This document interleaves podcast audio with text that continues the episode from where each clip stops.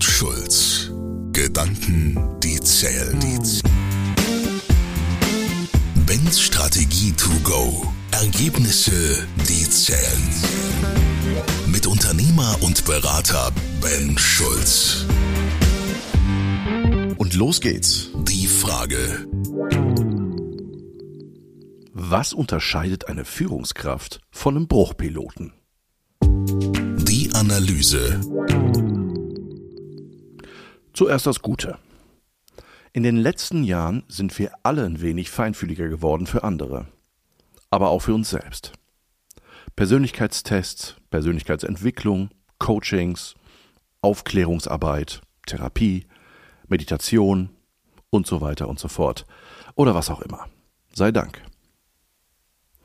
Wir sind besser darin geworden, andere und uns zu verstehen, Beweggründe, Bedürfnisse und Motivation zu erkennen und zwischenmenschliche Kompromisse und Arrangements zu finden.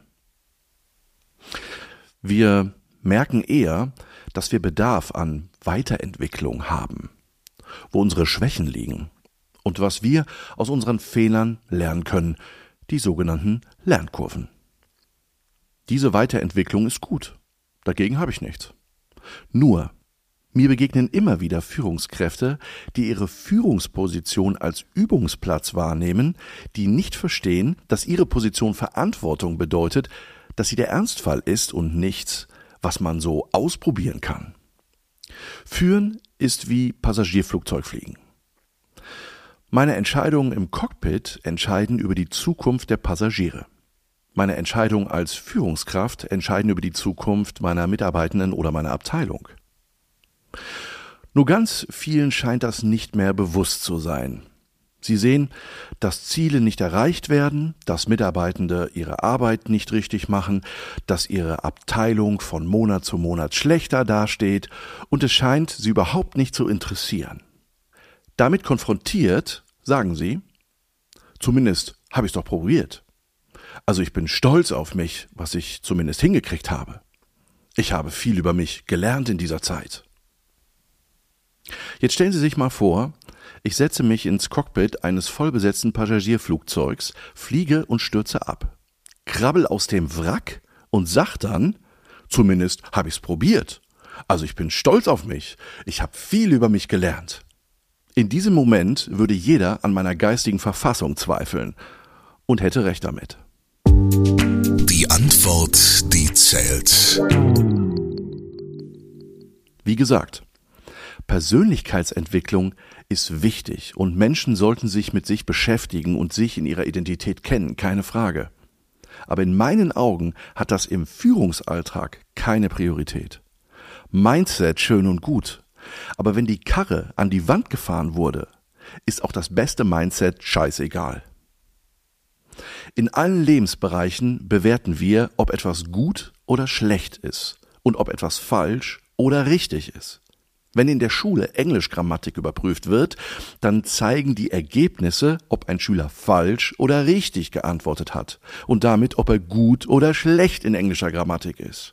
Können wir das nicht auch auf Führungskräfte übertragen und ihnen zumuten zu lernen, gute und richtige Entscheidungen zu treffen?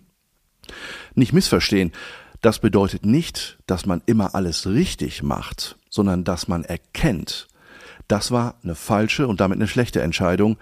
Daraus lerne ich, gute und richtige Entscheidungen in Zukunft zu treffen. Führungskraft sein ist kein Persönlichkeitsentwicklungsprogramm. Es geht nicht darum, sich auszuprobieren oder was Neues zu lernen, sondern darum, Ziele zu erreichen, Mitarbeiter zu motivieren und fördern, Konflikte zu lösen, unangenehme Entscheidungen zu treffen, Umsatz zu machen, Arbeitsplätze zu sichern, innovative Ideen in schwarze Zahlen zu verwandeln, ergo das Unternehmen langfristig zukunftsfähig zu machen und vor allen Dingen den Beitrag, den ich zu leisten habe, zu verstehen. Das bedeutet nicht, dass Führungskräfte nicht an ihrer Persönlichkeit arbeiten sollten. Es ist selbstverständlich, dass sie das müssen um jeden Job gut zu machen.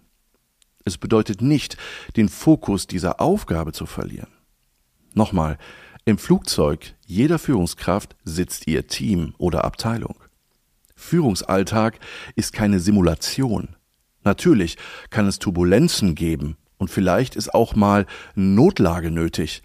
Wichtig ist, sich der Verantwortung bewusst zu sein. Deshalb muss ich als Führungskraft wissen, wer ich bin, wie ich in den unterschiedlichen Situationen aufgrund meiner Identität reagiere. Ich muss wissen, wo meine persönlichen Grenzen sind. Wenn ich in der Flugsimulation merke, Stufe 4G halte ich nicht aus, da werde ich ohnmächtig, dann kann ich kein Flugzeug fliegen, was das braucht. Punkt. Und ich weiß, liebe Geschäftsführer, ihr sucht Führungskräfte.